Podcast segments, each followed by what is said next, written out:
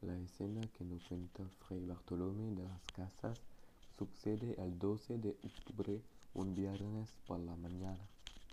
Los tres navios de Colón que se llaman Niña, Pinta, Santa María llegaron a la tierra y echan sus anclas.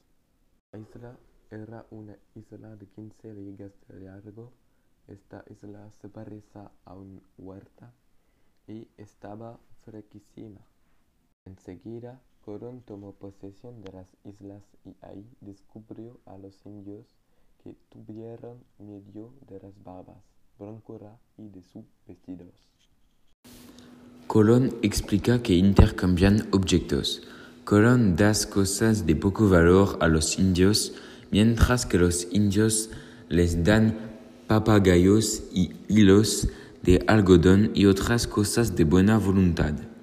A Colón le parece asombrado que los indios estaban atónitos mirando los cristianos. Sin duda, espera encontrar los reyes católicos.